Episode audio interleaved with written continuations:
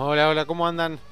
Bueno, bienvenidos. Mi nombre es Gonzalo Pagura y este es un nuevo capítulo de Invertir en Conocimiento, un podcast en donde vamos a hablar sobre finanzas, sobre economía, sobre inversiones para que puedas aprender cómo mejorar la administración de tu dinero. Buenos, buenos, buenos, buenos días, amigos, amigas mías, ¿cómo andan? Muy, pero muy buenos días. De vuelta, estamos acá en un nuevo capítulo de podcast de Invertir en Conocimiento. Este ya es el número 18. Mi nombre es Gonzalo Paura, para los que me escuchan por primera vez, soy el fundador de Invertir en Conocimiento y el encargado de ayudarte y de guiarte de alguna manera para que puedas mejorar tu economía, para que tus finanzas personales no sean un dolor de cabeza em, y sean algo mucho más llevadero, mucho más automatizado. Así que si estás interesado en aprender sobre un poco de economía, un poco de finanzas personales y otro poco sobre inversiones, estás en el lugar adecuado. Bien, vamos a comenzar este nuevo capítulo de podcast.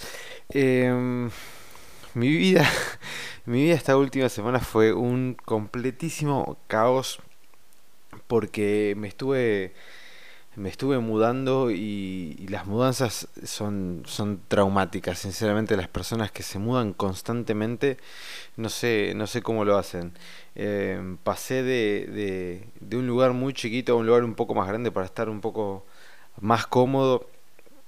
Este, y la verdad que es increíble la cantidad de cosas que uno puede llegar a tener en la casa, ¿no? Em, que empezás a guardar y no terminas nunca más y cuando sacás todo empezás a desenvolver todo lo que envolviste previamente y sentís que, que, no vas a terminar nunca, que la casa siempre va a terminar siendo un despelote. Hasta el día de hoy todavía tengo un montón de cosas todavía dando vueltas que, que no le terminé de, de, encontrar el lugar, tengo que empezar a perforar, a hacer... Bueno, nada, un montón de, de cosas que lamentablemente afectaron al, al trabajo me, me afectaron en el podcast, lo terminé subiendo el sábado porque, claro, todavía no tengo internet.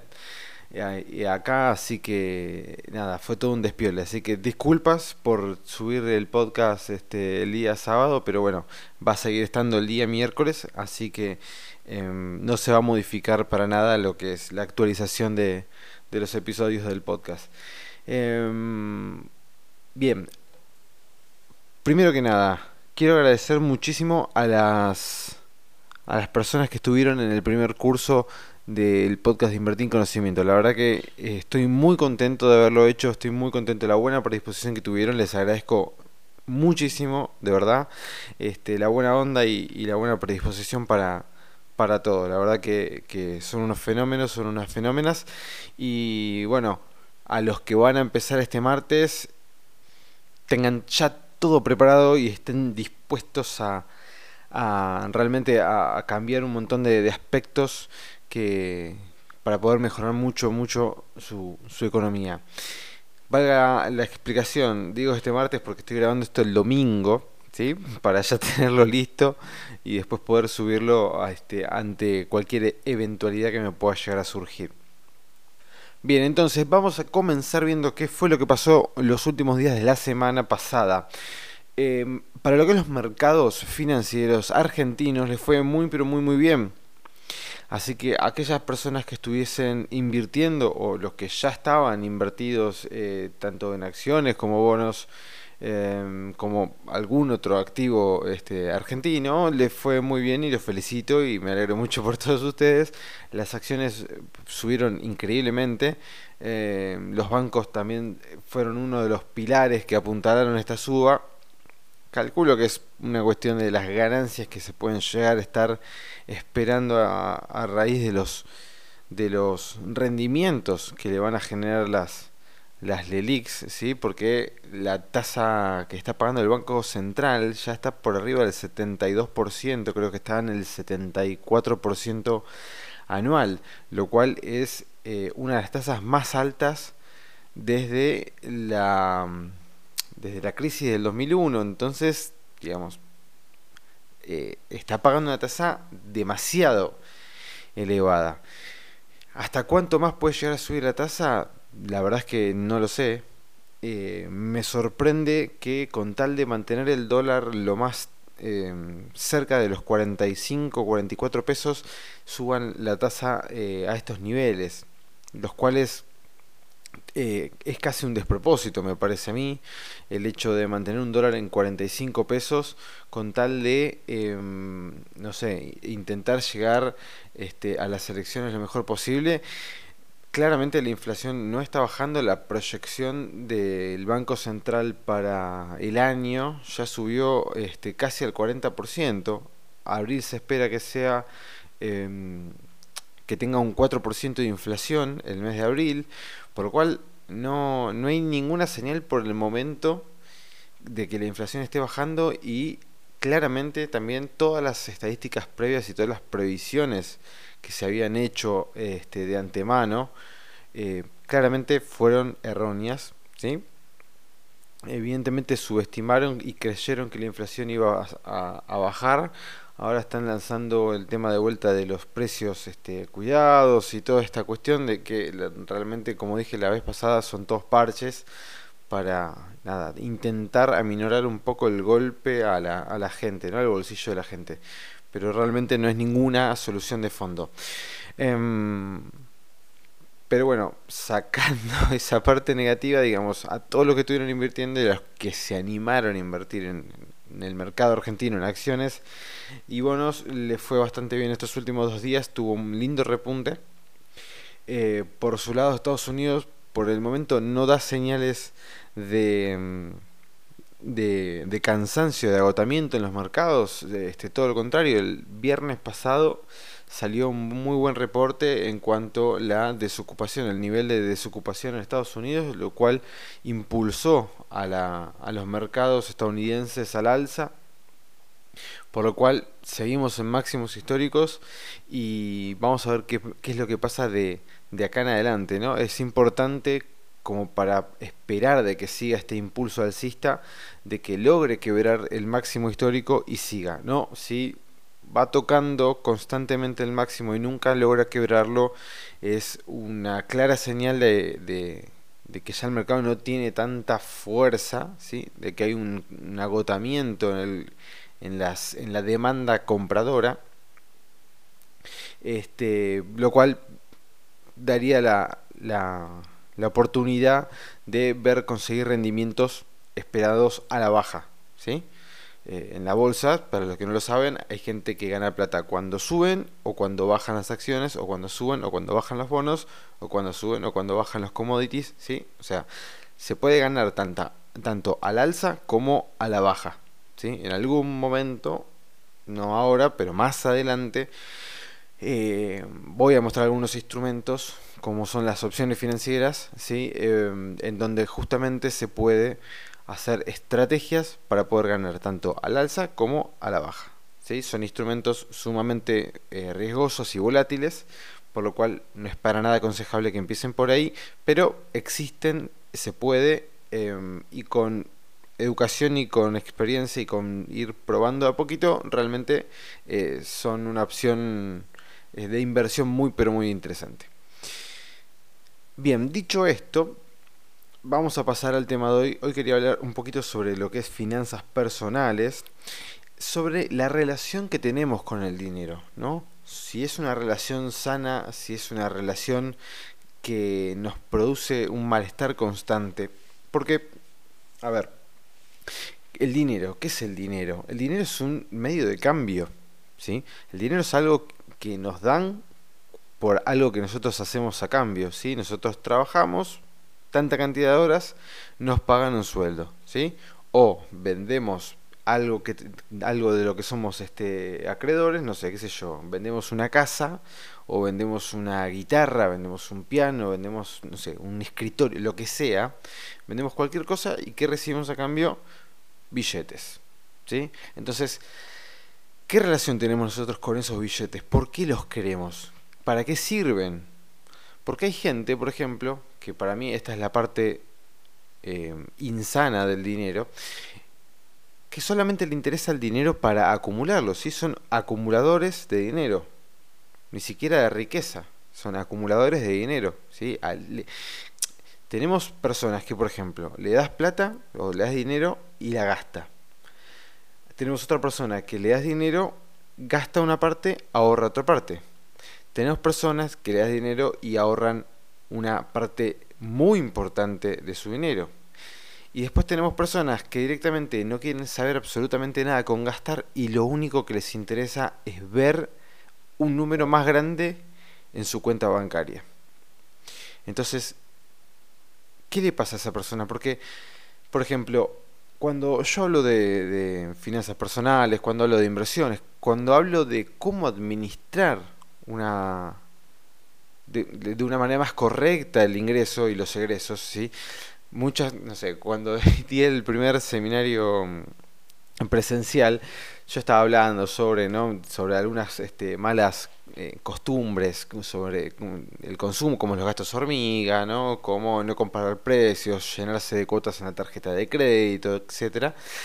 Y em, claro, había personas que me miran como diciendo, uh, este pibe de ser un, laucha, ¿no? De querer gastar una, un solo billete y la realidad es que no, o sea, a ver, si no soy, si bien no soy un derrochador, sí, porque la realidad es que, que no lo soy, pero tampoco eh, soy una persona, una persona que no, no le guste gastar el dinero, al contrario.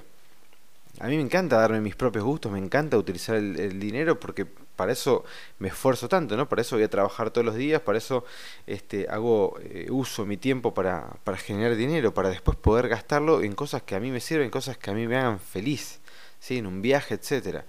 Y aparte, si yo fuese una persona que no le gusta gastar dinero, ¿sí? Como se dice acá en Argentina, un rata, ¿sí?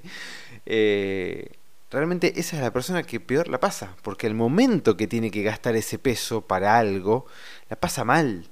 ¿Sí? Le surge una, no sé, qué sé yo, se le rompe algo en la casa que lo tiene que reponer, lo tiene que arreglar y tiene que sacar esa plata del bolsillo y pagarle a alguien o ir y comprar algo que no tenía previsto, que no tiene ganas de comprar y que realmente lo sufre y lo sufre muchísimo. ¿Sí? Ahora, diferente es el sufrimiento que nosotros sentimos cuando no tenés plata porque estás muy ajustado y te surge ese imprevisto y tenés que ir a pagarlo y te duele en el, en el pecho porque realmente no tenés ese dinero, ya estás totalmente ajustado con el dinero y tenés que salir a gastar algo que no tenías previsto y te está partiendo a la mitad la, la economía. Entonces, a lo que quiero ir con esto, es muy importante tener una relación sana con el dinero, saber que el dinero es solamente un medio de cambio para conseguir un fin eh, por el cual nosotros trabajamos y nos esforzamos todos los días para poder obtenerlo. Si nosotros queremos hacer un viaje, el fin del dinero que vamos a ahorrar es ese viaje. ¿sí? Trabajar y ahorrar, si ustedes ahorran para tener más plata, no es un ahorro productivo, es un ahorro totalmente improductivo, porque realmente no estás poniendo después a trabajar ese dinero en nada, no lo estás poniendo a trabajar eh, ni en una inversión real como puede llegar a ser comprar una casa o invertir este, en la economía real, ni siquiera te estás dando un gusto, ni siquiera estás, este, no sé, usándolo para viajar, estás teniendo dinero y estás acumulando dinero solamente por el mero hecho de ver un número más grande en tu cuenta bancaria. ¿Para qué te sirve ver un número más grande en tu cuenta bancaria? Para nada. O sea, si vos tenés 10 mil pesos hoy, mañana tenés 20, pasado tenés 30, pasado tenés 40 y así sucesivamente, ¿de qué te sirve seguir coleccionando billetes, coleccionando dinero si no lo vas a usar nunca? Para nada te vas a ir este, a la tumba con un montón de plata y no lo usaste absolutamente para nada. No te diste gustos vos, tu objetivo en la vida fue tener mucha plata, entonces es como cuando una persona le dice, bueno, no, quiero ser millonario. Bueno, ¿para qué? Y porque me encantaría tener mucha plata. Bueno, fantástico, sí, está bien, está, está, está bueno lo que decís, pero ¿para qué querés tener mucha plata? ¿Para viajar? ¿Para comprarte un auto? ¿Para comprarte un auto todos los días, no sé, lo que sea. Y no, no, no, no sé, pero quiero ser millonario. Bueno, no tiene mucho sentido. Entonces, tenemos que buscar la manera, ¿sí? dentro de la personalidad de cada uno, de manejar de la mejor manera una relación sana con el dinero. ¿sí? La forma más sana que yo encontré con el dinero es repartirlo en diferentes eh, usos. ¿sí? Destinar cierta cantidad a diferentes usos. Entonces yo de esa manera me quedo tranquilo de que tengo tanta cantidad de plata para gastar en mí, tanta cantidad de plata para gastar en la casa, tanta cantidad de plata para gastar, eh, no sé, en el auto, tanta cantidad de plata para viajar, tanta cantidad de plata para mis estudios, tanta cantidad de plata para ahorrar. Entonces yo me libero de todo ese, tipo de cuestiones. ¿sí? Mientras yo siga manteniendo el mismo nivel de vida con el cual yo estoy conforme y Em, el ingreso cubra todas esas necesidades, no voy a tener mayores problemas ni me voy a tener que hacer mm, un problema por este, conseguir o em, administrar mi dinero, porque yo ya lo tengo administrado. Ya lo tengo diversificado en los diferentes usos que yo necesito hacer, eh, hacer con ese dinero. Este, y si no los tenés, y si no los tuvieses, primero sentate, fíjate de qué manera lo podés organizar, fíjate qué nivel de gasto vos tenés, cuál es eh, el gasto más importante, en qué te gustaría gastar un poco más de lo que hoy no estás pues de lo en lo que hoy no estás pudiendo gastar fíjate en qué puedes sacar para poner en eso eh, y armátelo ¿sí? ya sea en una planilla de Excel armátelo en un no sé en un PowerPoint en lo que a vos te sea más fácil de, de ver y de identificar ¿sí? Una vez que vos tengas eso y que vos tengas esos porcentajes, esos destinos a donde vas a mandar tu dinero, vas a poder liberarte de una carga que haces todos los meses que sinceramente te estresa mucho y no te estás dando cuenta. O quizás te estás dando cuenta pero no sabes cómo mejorarlo. Entonces, arranca el mes, cobraste tu sueldo, ¿sí? Listo, vos ya sabés todo el panorama, cómo lo tenés distribuido no tenés que hacer el trabajo de todos los meses hacerlo. Vos ya lo tenés planificado. Entonces eso te simplifica un montón. No solamente en cuestión de tiempo, sino en una cuestión de, estrés, de, de, carga mental, de estar pensando, de, bueno, ¿y cuánto puedo gastar en, en salidas con amigos? ¿Cuánto puedo gastar en, en, salir a comer con mi pareja? ¿Cuánto puedo gastar? No, esto ya lo tenés armado, ya lo tenés pensado, ya lo tenés establecido. Sí, obviamente todos los meses puede diferir un poco en cada una de las cuestiones, pero digamos, el grueso de la cuestión ya lo tenés armado. Y no tenés que estar todo el tiempo fijándote en cuánto podés o no gastar en cada una de las cosas. ¿sí? Esto es sumamente importante y por eso, y no por nada, cada empresa, cada pyme, cada lo que sea, se arma un presupuesto, se arma un balance, ¿sí? justamente para poder saber, para poder tener previsibilidad y una constancia en lo que son los gastos este, y los ingresos que cada uno tiene. ¿sí? Así que es muy importante tener una relación sana, no te vuelvas loco este, con tener más y más y más y más dinero para solamente tener en tu cuenta bancaria más plata. No te sirve para absolutamente nada. Usalo de una manera este, razonable, ¿sí? tampoco seas un derrochador que se gasta toda la plata en pavadas. Trata de usar el dinero de una manera bien, bien concreta y eficiente. Em, bueno, creo que esos son más los sí, los consejos que te puedo dar hasta ahora sobre cómo tener una vida mucho más relajada con el dinero eh, y cualquier cosa y intentá sobre todo intentá no llenarte de, este, de, cosas que no tengan utilidad ¿sí? tratá de ser lo más minimalista posible en algún momento voy a hacer un, un podcast sobre lo que es el minimalismo y cómo te puede simplificar muchísimo muchísimo la vida eh, como siempre les digo, por favor, este, si les gusta el podcast, se los pueden recomendar a un amigo, una novia, eh, no sé, a los a cualquier persona que se les ocurra. Eh, síganos en nuestras redes, si no están este, siguiéndonos, en Instagram estamos como arroba invertir conocimiento y en Facebook también, así que pueden encontrarnos ahí, vamos a estar subiendo información constantemente. Desde ya les agradezco muchísimo la buena onda de siempre si quieren, mándenme preguntas, consultas y puedo llegar a hacer un capítulo solamente de preguntas y, consultas. ¿sí? Les mando un gran abrazo. Nos estamos viendo el próximo miércoles este, a la misma hora como siempre. Que sean muy bien. Chau, chau.